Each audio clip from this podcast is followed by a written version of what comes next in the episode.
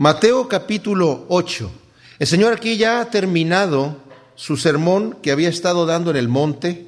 Nos vamos a dar cuenta de este día tan tremendo. Me maravilla, ¿saben qué? Cómo el Señor tuvo un ministerio cortísimo de tres años, pero trabajaba tan arduamente cada día que es casi increíble ver todas las cosas que se nos narran que lograba hacer en cada día. Y eso que no se nos narra todo lo que hizo. El mismo Juan en su Evangelio dice, si se escribieran las cosas, todas las cosas que Jesucristo hizo y todas las cosas que dijo, dice, no cabrían en el mundo los libros. No sé si estaba exagerando un poco, pero eh, esto quiere decir que realmente fue en su ministerio muy ocupado, dándonos un ejemplo de cómo debemos nosotros aprovechar el tiempo. Entonces, nos ha acabado de hablar hasta aquí en el Sermón del Monte en una forma, digamos, teórica de cómo debe ser el cristiano, cómo debemos ser nosotros, cuáles son las características que debemos tener como cristianos. Y nos ha estado hablando acerca de las cosas que tenemos que hacer, cómo debemos comportarnos. Y al final nos dice una cosa tremenda. Dice, el que oye mis palabras y las hace, lo voy a comparar a un hombre que edificó su casa sobre la roca. Y cuando vinieron las tempestades, soplaron vientos vinieron ríos y tempestades, pero la casa no cayó porque estaba fundada sobre la roca. Pero el que no hace mis palabras, el que las escucha pero no las hace, lo compararé al hombre que edificó su casa sobre la arena. Se ve igual que la otra, pero cuando llegan los problemas y la tormenta y el viento, cae y es grande su ruina. Y vimos la vez pasada lo importante que es que nosotros estemos fundados en Cristo Jesús, que nosotros sepamos que en Él tenemos nosotros la victoria no importa lo que venga a nuestras vidas, no importa cuán terrible se vea el horizonte, fíjense bien, cuando estamos en Cristo Jesús, permanecemos. Porque Él tenemos una esperanza que va más allá de lo que nosotros tenemos aquí en la tierra. Sabemos que este no es nuestro país, digamos, este no es nuestro mundo, este no es el reino de Dios donde estamos aquí, sino vamos a otro lugar. Hay gente que dice que los cristianos somos eh, idealistas porque no, no vivimos en este mundo. Pero les digo una cosa, los cristianos somos los que cambiamos al mundo positivamente, los que activamente realmente cambiamos al mundo. Yo me acuerdo que tenía un amigo, cuando recién me convertí, tenía un amigo que era tan socialista que le decíamos Lenin. Y él me criticaba, decía, ustedes los cristianos, ¿qué hacen? Se juntan ahí a leer la Biblia, pero ¿qué hacen? No hacen nada por, por, por, el mundo, por las cosas que están. Ustedes están hablando de que no, nosotros vamos a, allá al reino de Dios y aquí, bueno, aquí ni modo, las cosas están mal. Son idealistas. Y yo le dije yo, no, perdóname Lenin, pero el, el, idealista eres tú. Porque tú te juntas con tus amigos a sentarte, a tomarte un café y hablar de cómo deberíamos cambiar, ¿verdad? La, eh, igualdad de las clases y, y, y, todas estas cosas que tú estás hablando, pero ¿qué haces tú para cambiar al mundo? Nada tampoco. En cambio, el cristianismo cambia al individuo, porque Marx dice que si pones al hombre en un eh, entorno eh, que sea bueno, apto para él, el hombre va a ser bueno, porque por naturaleza es bueno. Le dije, no hay ningún país comunista en este momento.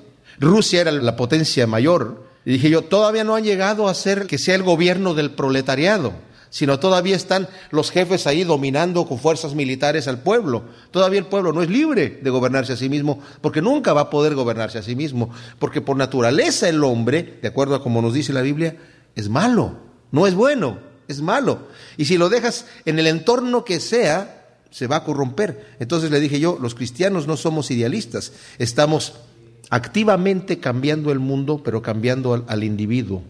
Cristo cambia al individuo y al cambiar al individuo se cambia la comunidad.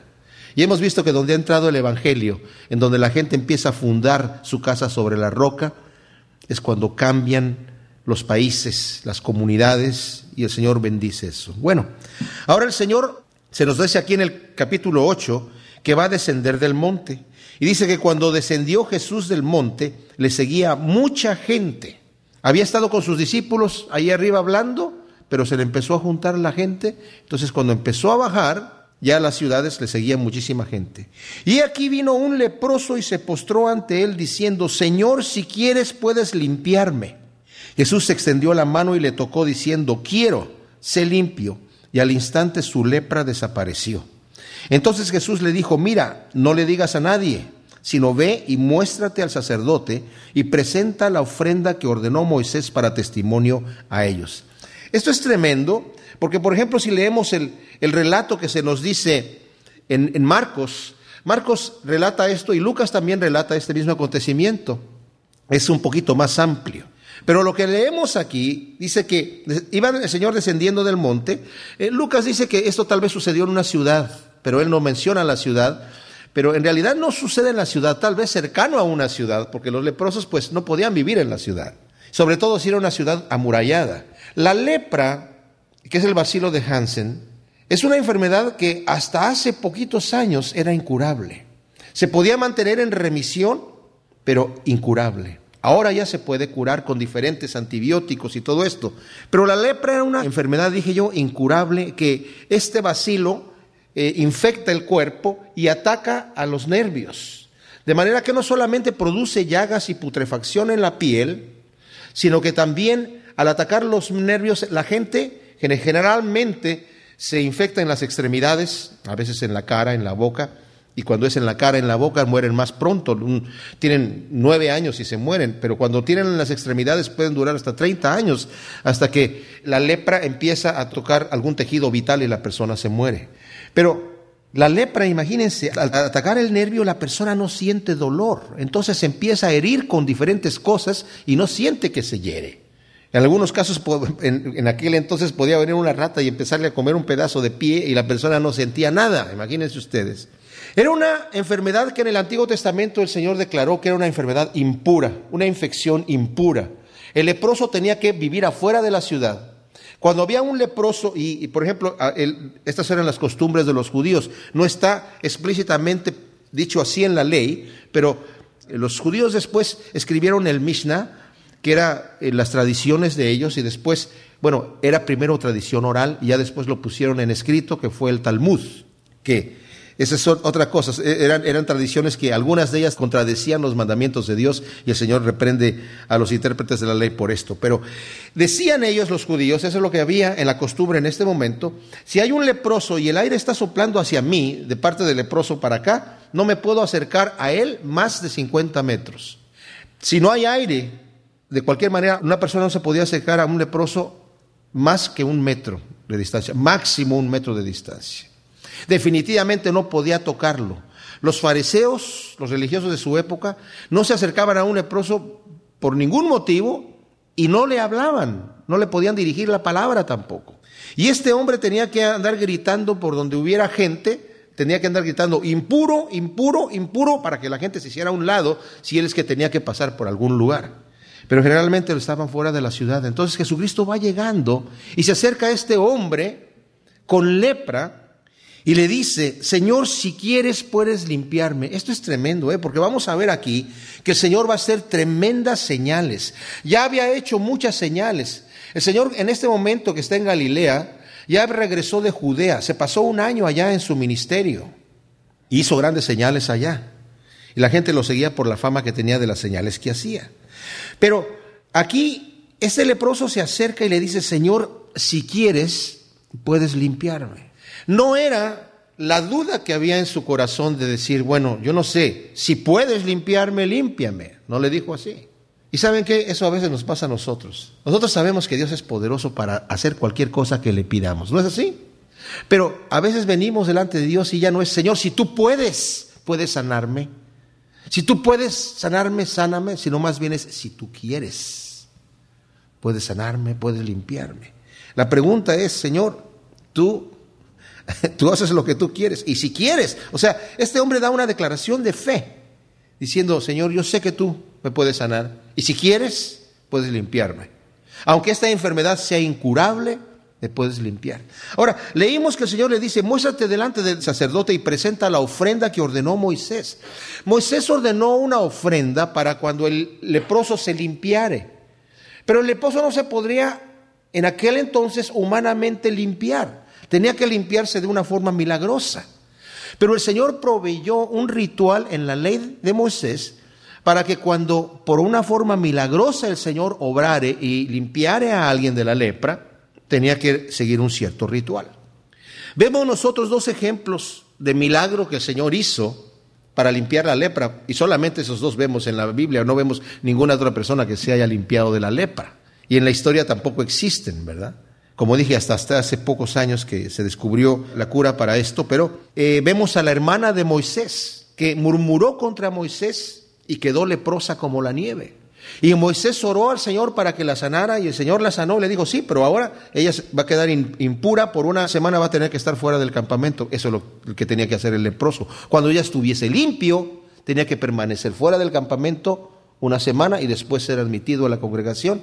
Y eso le pasó a Miriam, digo a María o Miriam, es el mismo nombre en, en hebreo para la hermana de Moisés. Y la otra persona fue Namán, el sirio, que vino delante de Eliseo, y Eliseo le dijo, bueno, vete al, al, Jordán, sumérgete siete veces y vas a ser limpio. Y lo hizo así y el Señor lo limpió milagrosamente. Pero de ahí en adelante no se ve otro caso. No obstante, existe esta ley para el, el leproso. Ahora, es una cosa muy interesante que en la ley de Dios estaba prohibido que alguien tocara a un leproso. Si yo tocaba a un leproso me impurificaba y tenía que pasar por un ritual de purificación. Y dentro de las ofrendas que yo ofrecía, de paz y todo eso delante de Dios, había una ofrenda por el pecado. O sea, en otras palabras, tocar a un leproso era un pecado en el Antiguo Testamento. Nadie tocaba a un leproso. Entonces, cuando Jesús extendió la mano, yo me imagino que la gente era como, oh, no, no, no, no, no, ¿qué va a hacer? ¿Qué va a hacer? Se va a impurificar. Déjenme preguntarles, ¿ustedes creen que Jesucristo se impurificó? No, Él purificó al leproso y se, y se manifestó en el hecho que en el momento que lo tocó, se le quitó la lepra. Qué cosa tan tremenda. El detalle que vemos nosotros es que aquí le dice el Señor, bueno, le dice, si quieres puedes limpiarle y el Señor le dice, sí quiero, sí quiero. Saben, esto es muy especial porque escuchaba yo al pastor Chuck Smith que decía, cuando eh, vemos a Jesucristo que siempre prestaba atención a la persona más necesitada. Cuando entró en la sinagoga de Capernaum y había un hombre con la mano seca, inmediatamente voltearon a ver qué iba a hacer él. Ya sabían, eh, aquí hay un hombre que tiene la mano seca, es sábado, no sé si va a sanar el sábado, pero inmediatamente ya sabían, va a notar a ese hombre porque va a notar al más necesitado. Así que cuando vienes delante de Dios no digas, ay, pero es que yo, yo no soy digno porque yo no soy como los demás que traen sus Biblias y están alabando a Dios y están orando. Yo, Dios no se va a fijar en mí. El Señor se fija en ti principalmente antes que se fije en cualquiera de nosotros, ¿verdad? Porque se fija en el más necesitado. El detalle aquí es que le dice, quiero, ser limpio, y lo toca y la lepra desaparece. Pero le dice, mira, no lo digas a nadie, sino ve y muéstrate al sacerdote. Ahora, el Señor no quería fama. Y esto es muy especial porque a veces nosotros vemos que los grandes siervos de Dios, entre comillas, hacen grandes campañas, quieren su foto en todos lados para hacer milagros. Y, lo filman y lo, y lo muestran una y otra y otra vez para que vean que el gran siervo de Dios hizo el milagro. Y la gente pone los ojos en la persona pensando que es la persona la que tiene ese poder. Yo quiero que me toque fulano, pero como a veces a mí la gente me dice, ay, eh, pastor, eh, ore por mí, porque a usted el Señor sí lo oye, y a ti no te oye el Señor, claro que sí, ¿verdad? Tal vez hasta más que a mí. El detalle aquí es que le dice, no le digas a nadie, el Señor no quería publicidad, pero también era una cosa sabia, el Señor sabía que había muchos levantamientos en aquel entonces contra Roma y pues no quería ese tipo de publicidad. Y de hecho, de alguna manera se pudo mantener un poquito con eso, ¿verdad? Porque el gobierno romano no fue tras él para ver qué está haciendo este hombre, sino fueron los sacerdotes los que lo entregaron en manos de, de los romanos. El Evangelio de Marcos nos dice que este hombre divulgó su fama, no obedeció, divulgó su fama y le dijo a todo mundo lo que había hecho y de manera que ahora el Señor dice ya no podía entrar públicamente a la ciudad, tenía que quedarse a dormir afuera de la ciudad. Y la gente tenía que salir de la ciudad a verlo a él. O sea, le estorbó en el ministerio. Esta fama que este ex leproso, tal vez por la emoción, tal vez no lo podemos culpar mucho, pero dice en Marcos le encargó rigurosamente que no le dijera eso a nadie, pero no obedeció. En el versículo 5 dice que entrando Jesús en Capernaum, esa era la ciudad donde él vivía, vino a él un centurión rogándole y diciendo, Señor, mi criado está postrado en casa, paralítico gravemente atormentado. Jesús le dijo, yo iré y le sanaré. Respondió el centurión y dijo, Señor, no soy digno de que entres bajo mi techo, solamente di la palabra y mi criado sanará. Porque también yo soy hombre bajo autoridad y tengo bajo mis órdenes soldados y digo a este ve y va y al otro ven y viene y a mi siervo haz esto y lo hace. Al oírlo Jesús se maravilló y dijo a los que le seguían, de cierto os digo que ni aun en Israel he hallado tanta fe. Y os digo que vendrán muchos del oriente y del occidente y se sentarán con Abraham e Isaac y Jacob en el reino de los cielos. Mas los hijos del reino serán echados a las tinieblas de afuera, ahí será el lloro y el crujir de dientes. Entonces Jesús dijo al centurión, Ve y como creíste te sea hecho, y su criado fue sanado en aquella misma hora. Un centurión romano estaba a cargo de 100 soldados. Una compañía, una legión de, soldados eran seis mil soldados, los cuales se dividían en compañías de 100. Y había un hombre encargado de cada 100 soldados. Centurión tiene ahí incluido la, la raíz de 100, ¿verdad? Del centurión. Generalmente eran personas nobles, de buen testimonio. Eh, no, ni nos imaginemos un soldado romano de esos eh, eh, sin piedad, ¿verdad? Vemos un centurión que fue, vemos a este, vemos a otro centurión que fue el que estaba al, pie de la cruz cuando murió el Señor y dijo, este verdaderamente era el Hijo de Dios. Vemos a otro centurión más adelante, eh, en Hechos capítulo 10, que se llama Cornelio, que oraba al Señor, daba sus ofrendas al Señor y tenía buen testimonio delante de los judíos, incluso les construyó una sinagoga en Capernaum y, era un hombre que tenía buen testimonio. O sea, vemos varios testimonios de, centuriones, los que protegieron a Pablo para que no lo, no, lo tomara todo el, tumulto de gente que, que se rebelaron y, bueno, el que lo cuidó hasta llevarlo hasta César. Aquí vemos un detalle con este centurión que dice que tiene a su siervo gravemente atormentado y paralítico. Esta parálisis es una parálisis dolorosísima que la palabra dice que es que se empiezan a encoger los, las articulaciones, los tendones y la persona se queda paralítica pero con un dolor terrible. La palabra que utiliza aquí para esclavo o siervo es doulos, que significa un esclavo hecho por voluntad propia, uno que tal vez fue esclavo en un momento dado, y después ya le llegó el tiempo de su libertad y dijo, no quiero salirme porque yo, quiero mucho a mi amo, me trata muy bien y yo lo quiero servir de aquí en adelante de por vida porque lo amo. Y obviamente, pues e, este tipo de persona era cuando el amo realmente lo trataba muy bien. Pero también utiliza la palabra que significa un esclavo joven, tal vez un niño o tal vez muy joven. Y ese centurión tiene cuidado por su esclavo, lo ama. Y en el Evangelio de, Lucas, que nos lo describe de una forma un poquito más amplia, dice que en realidad él envía a unos judíos a decirle que venga para sanar a este hombre. Y los judíos son los que dicen, este es un hombre de buen testimonio, nos construyó la sinagoga aquí en Capernaum. Y todo el mundo habla muy bien de él, merece que le hagas este milagro. Entonces Jesús dice, ok, yo voy a ir a sanarlo. Y cuando va caminando, y el centurión se da cuenta que ya va llegando el Señor, manda a otros siervos para decirle, a unos amigos a decirle, oye, mira, eh, dice él que no, no, no va a salir porque no se siente digno de salir delante de ti. Y que no es digno que tú entres debajo de su techo. Pero que como tú eres hombre de autoridad, así él, él entiende la autoridad, porque él dice, yo soy hombre de autoridad, estoy bajo autoridad y también tengo autoridad. Yo le digo a este, haz esto y lo hace, tráeme aquello y me lo trae. Es la autoridad que yo tengo y hay autoridad que yo tengo sobre mí. Tú tienes autoridad, Señor. Tienes autoridad sobre la enfermedad de mi siervo. Así que solamente di la palabra, no necesitas venir acá. ¿Se imaginan la fe? Solamente di la palabra y mi siervo va a sanar. Y por eso el Señor se da la vuelta y le dice a los demás, les digo que ni aún en Israel he encontrado tanta fe. Mis amados, conocemos las escrituras y las promesas de Dios. Pero a veces cuando le pedimos a Dios algo está el elemento de la duda, el elemento de, ay, pero bueno, sí, ay Señor, es que... Y este hombre solamente dice, Señor, tú di la palabra, yo sé que mi siervo va a sanar. Y el Señor cuando le dice, no he encontrado tanta fe, envía a esa gente otra vez y cuando regresan de, bajo a la casa del centurión ve que el siervo había sanado. Ahora, los judíos no entraban a la casa de un gentil, como era este centurión. Incluso cuando Pedro fue a la casa de Cornelio, el Señor le tuvo que aparecer en una visión en donde le mostraba animales y le decía, mata y come, y animales inmundos. Y dijo, no, Señor, yo no he comido nunca una cosa inmunda. Y se le apareció tres veces eso.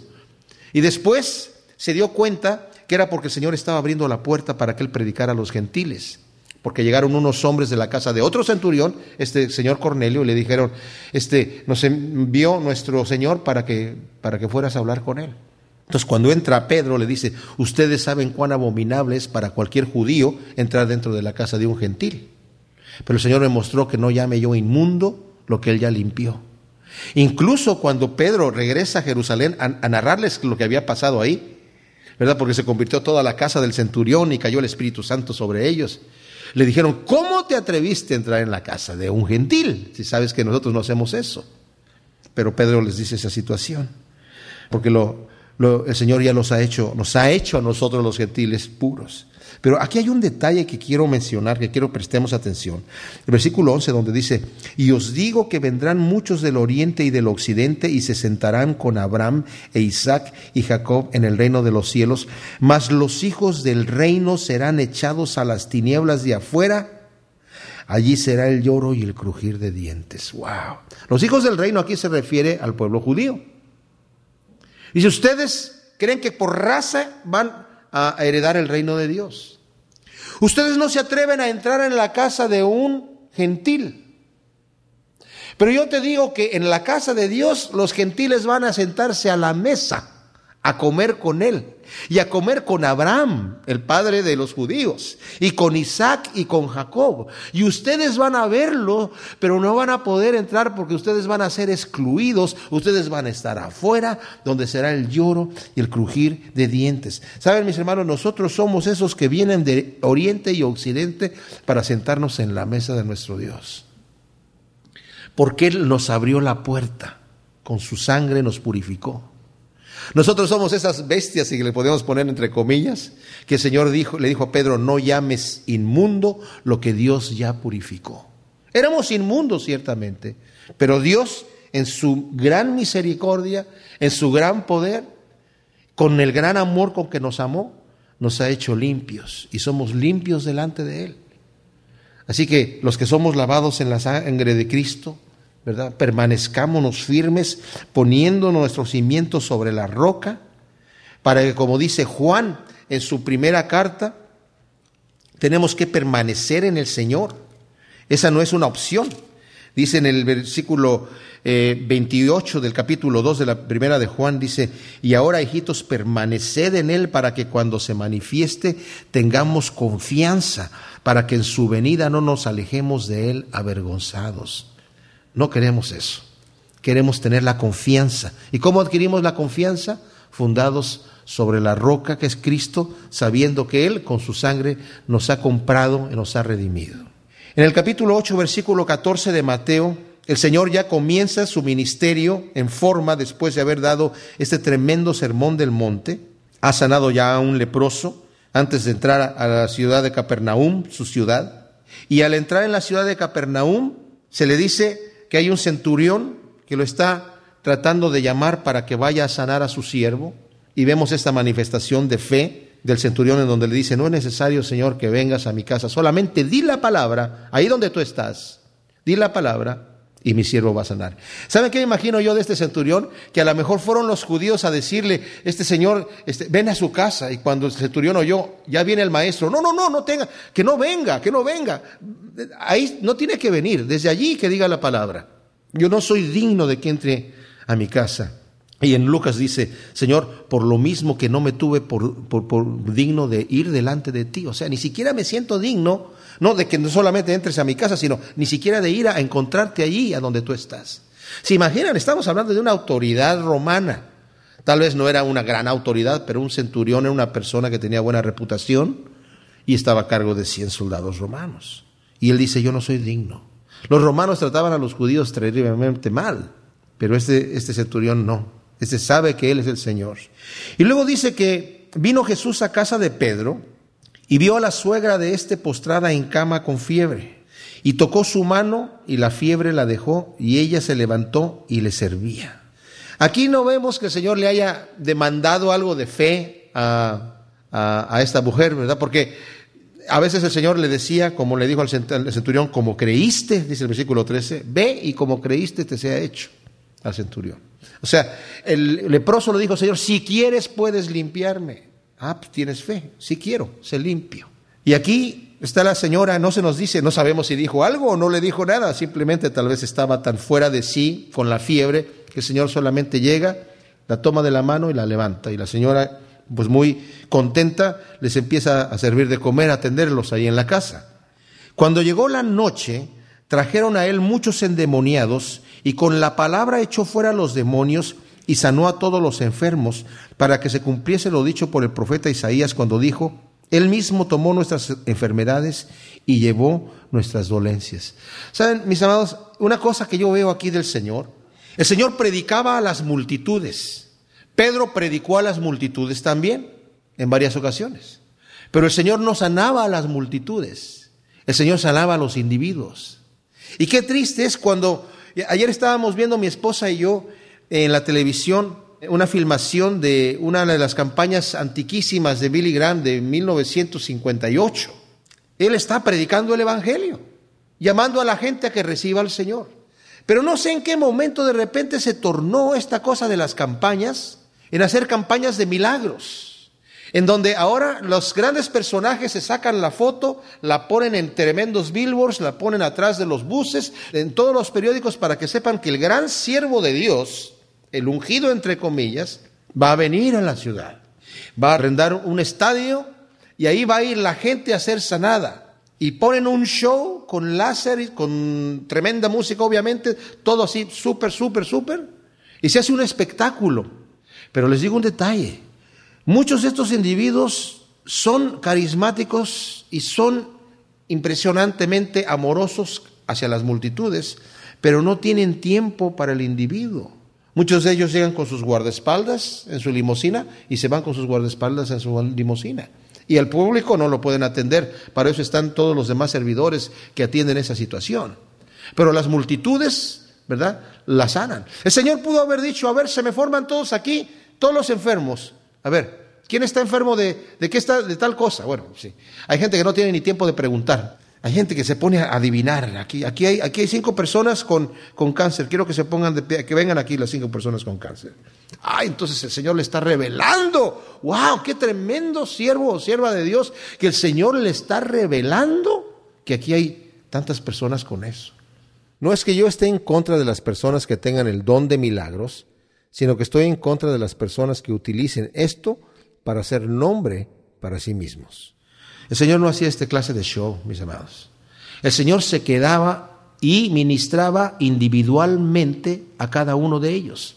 Le traían muchos enfermos, ciertamente, pero el Señor ministraba a cada uno de ellos. No, decía el Señor, ya se está haciendo tarde, ya no tengo tiempo, a ver, pónganse todos aquí, le soplo y listo, recíbanlo. Y lo recibieron. Y se cayeron para atrás y se levantaron sanos.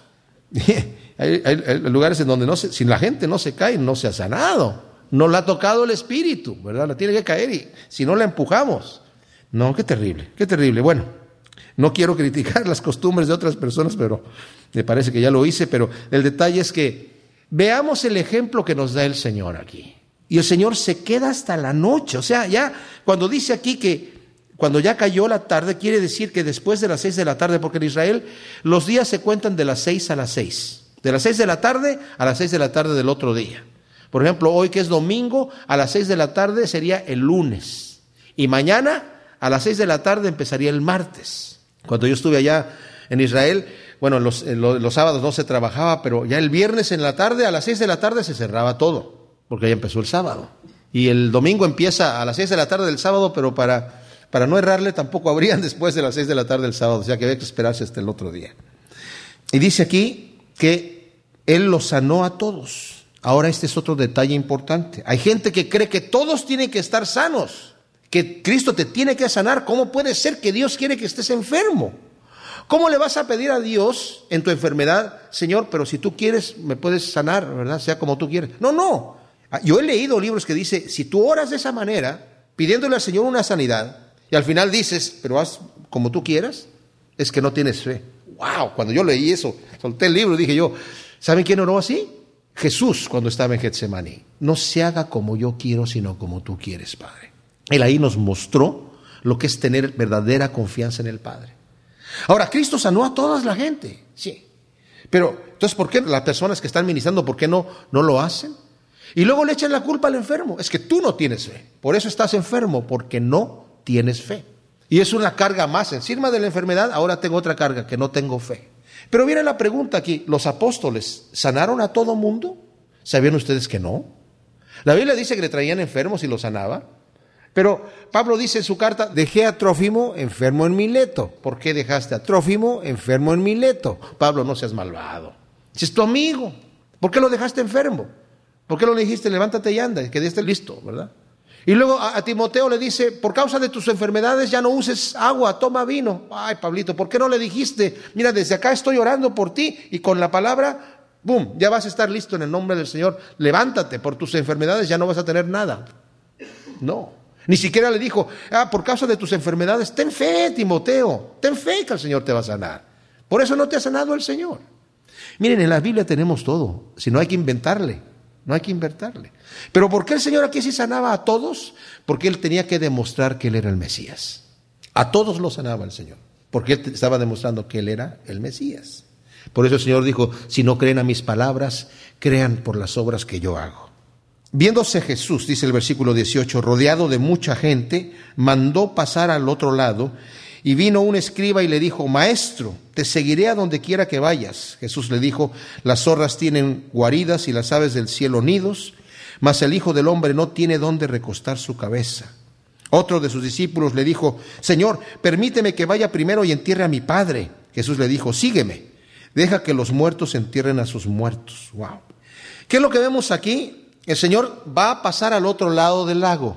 Está en Capernaum y va a pasar al otro lado del lago al lado de eh, Gadara. Y mientras está en camino hacia allá, la gente acaba de escuchar lo que acaba de escuchar en el Sermón del Monte, acaban de ver las maravillas que el Señor está haciendo, y yo creo que con un corazón sincero, yo no creo que era una situación así de que, Señor, te seguiría donde quiera que vayas. Se lo dice un escriba. No pensemos que todos los escribas eran malos, ¿eh? o que todos los fariseos eran malos. Nicodemo era un fariseo, y hubo escribas que sí lo siguieron. Y es probablemente que este hombre realmente en su corazón tenía la intención de seguirlo y es muy probable que lo siguió, pero tal vez en su, en su mente no había pesado el costo de lo que cuesta seguir al Señor. A veces creemos que es un camino de rosas. Ok, Señor, yo te voy a servir porque tú eres el Dios Todopoderoso y, y aquí todo me va a ir bien. A veces se predica ese tipo de evangelio. Dale a Dios una oportunidad. Es la mejor droga que has probado. Ya probaste la marihuana, la cocaína, la heroína. Cristo es mejor. Ah, oh, a ver qué se siente llegarle al Señor. No. O vas a llegar y Él te va a resolver todos tus problemas, te va a dar prosperidad, te va a sacar de la pobreza, te va a sacar de la enfermedad. ¿Cómo nos atrevemos a decir qué es lo que va a hacer Dios en la vida de la gente? Lo que podemos decirle, te va a dar vida eterna, te va a perdonar tus pecados, que son las cosas que realmente valen. Pero ¿cómo es la vida aquí? Este hombre dice, yo te voy a seguir, Señor, a donde quiera que tú vayas. ¿Ok? ¿Ok? Le dice el Señor, muy bien. Déjame decirte un detalle. Yo no ando tras los tesoros de este mundo. Yo no ando tras el confort de este mundo. Mira, un animal salvaje, ¿eh? como la zorra, que comparado con un humano no tiene el confort que puede tener un humano, tienen guaridas, tienen cuevas a donde se meten, hoyos en donde se esconden, en donde descansan. Yo Dice, yo no tengo dónde recostar mi cabeza. Las aves tienen nidos, un animal salvaje también, que cuando llueve se moja. Yo no, no tengo nada, ¿verdad? El Señor dice, las aves no tienen, dice, yo no tengo dónde recostar mi, cabeza. Así que si me vas a seguir, no me vas a seguir porque te va a ir bien en este mundo y todo te va a salir perfectamente bien y vas a tener riquezas. De hecho, el Señor dice, el que me quiera seguir en pos de mí, en Mateo 16, niéguese a sí mismo, tome su cruz y entonces me va a poder seguir. No es así nada más como yo quiero, ay Señor, te voy a seguir y como sea que sea. No, no. Esa es la vida que yo escojo, dice el Señor. Y saben qué, mis amados, no es que el Señor está diciendo, es que yo allá en el reino de los cielos, Ya me cansé de disfrutar tantas delicias, porque ya ves que dice el Salmo, que en su presencia hay plenitud de gozo y delicias a su diestra para siempre. Quería ver qué se siente ser pobre, quería ver qué se siente sufrir un poquito, porque soy excéntrico. No, no es así la cosa. Ni tampoco que nos esté dando el Señor un ejemplo de que, ay, pues tenemos que deshacernos de todo y sufrir y darnos golpes de pecho y, vivir así incómodamente. No se trata de buscar la zona de no confort en nuestra vida, sino de ver lo que puede costar seguir al Señor. El Señor le dice a Ananías cuando va a orar por Pablo, ve y ora por él. Yo le voy a mostrar todo lo que tiene que padecer por causa de mí. Wow. Y es a través de muchas tribulaciones entremos en el reino de Dios. ¡Wow! ¿Por qué? ¿Porque Dios le gusta vernos sufrir? No, porque el mundo nos aborrece. El Señor dice, si a mí me trataron así, ¿qué creen que van a hacer con ustedes? Es más, dice el Señor, déjenme advertirles, si el mundo los aplaude, cuidado, porque así aplaudieron a los falsos profetas. Si el mundo los elogia, cuidado, porque así elogiaron a los falsos profetas. Los verdaderos profetas fueron perseguidos. Anduvieron de aquí para ya desnudos. Otro de sus discípulos le dijo, Señor, permíteme que vaya primero y entierre a mi padre. Jesús le dijo, sígueme, deja que los muertos entierren a sus muertos. Uh, aquí parece que el Señor es muy rudo. O sea, nos podemos imaginar, pobrecito, se le acaba de morir su padre y el Señor no le quiere dar tiempo para que lo entierre. Bueno, esto no quiere decir que el hombre estaba muerto, ¿eh? Que entierre a mi padre podría significar, espérame a que, a que mi padre se muera y, yo lo cuide a él y, lo entierre, y entonces te sigo, Señor. Y le dice, no, deja que los que están espiritualmente muertos entierren a los que ya se murieron físicamente. Pero el detalle aquí, mis amados, es el siguiente. Los judíos, por ejemplo, habían interpretado que parte del quinto mandamiento de honrar a tu padre y a tu madre era, cuando tu padre y tu madre están viejos, cuidar de ellos y atenderlos hasta que ellos mueran. Era parte de honrar a tu padre y a tu madre. Y este discípulo está diciendo algo que es normal, tal vez es algo, digamos, noble, ¿no? Nos parece que es noble. En Lucas hay otro más que le dice, en esta misma narración hay otro más que le dice, déjame que me vaya a despedir de mi familia. Y le dice, no, tú ven y sígueme ahora. Y dice, uy, pero qué, qué, qué, qué, majadería sería eso, ¿no? O sea, ni siquiera me despido de mi familia. Pero tampoco despedirse de la familia, ir a, darles un beso y decir, bueno, ya me voy, tomo tres camisas, dos pantalones y me voy de aquí, ¿verdad? Bueno, túnicas, perdón, en aquel entonces. Sino era, era, cosa tal vez de hacer una gran fiesta y de, tardarse. Y lo que nos está mostrando aquí el Señor, no, no es que el Señor está siendo majadero o insensible, sino nos está hablando de la prioridad. Fíjense bien, la prioridad, la prioridad que es seguir al Señor. Cuando nosotros dejamos, mis amados, que otra cosa tome primer lugar en nuestra vida que el seguir al Señor, y cuando hablo de seguir al Señor sabemos que estamos hablando de vivir una vida entregada completamente a Dios, en todos los aspectos. Cuando yo dejo que algo más tome prioridad sobre eso, no soy digno de seguir al Señor. Por eso el Señor dice, sígueme ahora. Y el Señor nos está mostrando aquí realmente lo vital, como dijo anteriormente, que es buscar primeramente el reino de Dios y su justicia, porque todo lo demás Dios sabe que tengo necesidad y me lo va a añadir, me va a dar conforme a su voluntad. Y Pablo dice, yo he aprendido a tener abundancia y a padecer necesidad. Dios me ha permitido darme la escuela de la vida.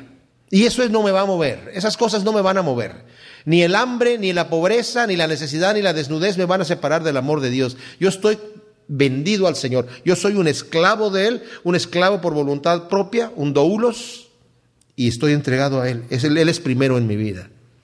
Y cuando Él es primero en nuestra vida, nosotros vamos a seguir al Señor. Por eso en Lucas al que le dice, Señor, deja que me despida de mi familia, le dice, mira, cualquiera que pone la mano en el arado y voltea para atrás, ya no es digno de mí.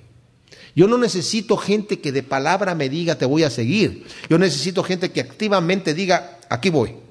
Y cuando el Señor nos dice, sígueme, no digamos nosotros, pero es que primero tengo que hacer, Señor, y saben, mis hermanos, a veces hacemos eso. Tal vez no es que el Señor nos está diciendo, sígueme. Tal vez el Señor me está hablando a mi corazón, me está diciendo, hey, esto que estás haciendo en tu vida está mal. Ok, Señor, mañana, ¿eh? Déjame primeramente que... Ah, y el Señor me dice, sabes que ya no eres digno de mí. Si, si, si vas a, a posponer las cosas por mí, no eres digno de mí. Tienes que hacer las cosas inmediatamente. Y esto significa, seguir a Cristo significa postrarnos delante de Él, entregarles nuestro ser, pasar por alto todos los agravios, limpiarnos de toda contaminación, incluso de la, de la gente. La gente nos contamina en el sentido de que a veces con nuestros sentimientos, ¿y por qué me dijo lo que me dijo? ¿Y cómo me miró así? ¿Y por qué me saludó así? Y ya empezamos a, a, llenarnos de, de, cosas que no tenemos que estarnos llenando. La Biblia dice que debemos estarnos limpiando de todas esas cosas, dejárselas al Señor, ¿verdad? Y ser inocentes, tal vez hasta la exageración, dejar pasar por alto el agravio. Entrando él en la barca, sus discípulos le siguieron. Y aquí se levantó en el mar una tempestad tan grande que las olas cubrían la barca, pero él dormía. Y vinieron sus discípulos y le despertaron diciendo, Señor, sálvanos que perecemos. Y él les dijo, ¿por qué teméis, hombres de poca fe? Entonces levantándose reprendió los vientos y al mar, y se hizo grande bonanza, y los hombres se maravillaron diciendo, ¿qué hombre es este que aún los vientos y el mar le obedecen? Quiero leer este mismo acontecimiento en el Evangelio de Marcos. Esto está en el Evangelio de Marcos capítulo 4, versículo 35, es el siguiente Evangelio después de Mateo. Y dice, aquel día cuando llegó la noche, les dijo, pasemos al otro lado. Y despidiendo a la multitud, le tomaron como estaba en la barca, y había también con él otras barcas. Pero se levantó una gran tempestad de viento y echaba las olas en la barca de tal manera que ya se anegaba. Y él estaba en la popa, o sea, en la parte posterior de la barca, durmiendo sobre un cabezal, sobre una almohadilla una almohada. Y le despertaron y le dijeron, Maestro, ¿no tienes cuidado que perecemos? Y levantándose reprendió al viento y dijo al mar, Calla, enmudece. Y cesó el viento y se hizo grande bonanza. Y les dijo, ¿por qué estáis así, amedrentados? ¿Cómo no tenéis fe? Entonces temieron con gran temor y decían el uno al otro, ¿quién es este que aún el viento y el mar le obedecen? Fíjense, hay varias barcas. El Señor va a pasar al otro lado en la noche. Imagínense ustedes el trabajo que ha hecho el Señor. Primero, el sermón del monte en la mañana. No sabemos cuánto se tardó. Después va llegando a la ciudad y tiene el encuentro con el leproso, el, el encuentro con el centurión, va y sana a la suegra de Pedro. Y ya cuando se va, antes de que se retire, esto ya en la noche, ministra a cada uno de los que están enfermos ahí. Pasó un buen rato, hasta que ya se hace totalmente de noche. Cuando ya se hace de noche, entra en la barca para pasar al otro lado. No se va a ir a dormir, sino va a aprovechar para pasar de una vez al otro lado. Y cuando va en camino, salen estas dos personas que le dicen, Señor, te vamos, yo te queremos seguir. Leímos ya en Marcos que dijo que había varias barcas, o sea que todas estaban en el mismo problema de que estaban en el lago de Galilea, se estaban hundiendo. Eh, y tal vez ahí fueron estas dos personas, el escriba y el discípulo que le dijo, déjame que vaya y entierre a mi padre. A lo mejor sí lo siguieron en ese momento, es muy probable. Pero cuando entra en la barca, como el Señor estaba cansado por tanto trabajo, porque podemos pensar, ¿cómo puede dormir una persona en una barca? Que les digo, la barca es más o menos como de unos 25 a 30 metros máximo, si no es que menos este tipo de barcas. El lago de Galilea, en su parte más ancha, tiene 12 kilómetros. Aquí están atravesando una distancia máxima de 6 kilómetros. Cuando uno va al lago de Galilea, en cualquier punto donde se pare a la orilla del lago, ve el otro lado. No importa dónde esté, ve el otro lado. Y el agua calmadita, tranquilita, dice uno. Y es agua dulce, donde, del río Jordán que entra por un lado y sale después rumbo al mar muerto.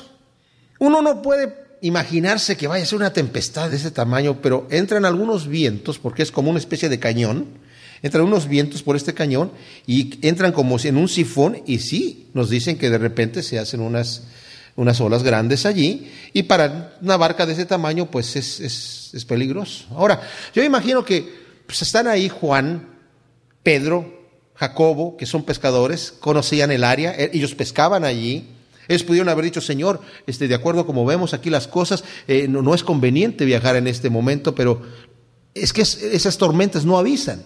De repente empieza un viento fuerte y de repente se descompone todo y bueno, eso les pasa en este trayecto de seis kilómetros.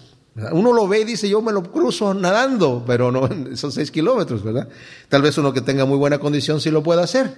El detalle es que empiezan en esto y todas las barcas están en esta condición y le dicen, Señor, ¿qué no tienes cuidado de nosotros? ¿No te preocupas por nosotros? Yo me imaginaba cómo el Señor está durmiendo con una tormenta y se le está cayendo. Dice que se anegaba, o sea, el agua le está cayendo encima. Porque estaba verdaderamente cansado, no estaba fingiendo, no se estaba haciendo el dormido. Pero cuando se levanta, les dice, ¿por qué están asustados ustedes hombres de poca fe? O sea, si yo les dije que vamos a pasar al otro lado, vamos a pasar al otro lado. Si todavía el Señor tiene un trabajo que hacer en tu vida, no te preocupes. Yo he llegado a, situaciones peligrosas, ¿verdad? Y, ¿saben qué, mis amados? Eh, no es que yo sea muy valiente, sino digo, bueno, si el Señor me está trayendo aquí y es una situación peligrosa, bueno, el Señor sabrá si es mi momento de irme, es el momento de irme aquí o de irme allá. El Señor me va a llevar en algún momento, pero si no, la cosa va a salir adelante y el Señor normalmente nos libra. Entonces les dice, no sean hombres de poca fe. Pero aquí también era para darle testimonio a los discípulos de que al Señor aún el viento y el mar le obedece. ¿Por qué? Por, para, para nuestro Salvador, nuestro Creador. Y dice Juan que por medio de Él todas las cosas fueron hechas. Él es el autor de todo. Este mundo de causa y efecto que está cerrado a nosotros está abierto a Él. De manera que para Dios no hay ninguna cosa imposible. Gracias Señor te damos por tu palabra. Te pedimos que siembres esta semilla en nuestro corazón, Señor. Que veamos que tú eres un Dios poderoso y con este poder nos has librado de la muerte, nos has salvado. Ayúdanos a vivir unas vidas rectas en el nombre de Cristo Jesús. Amén.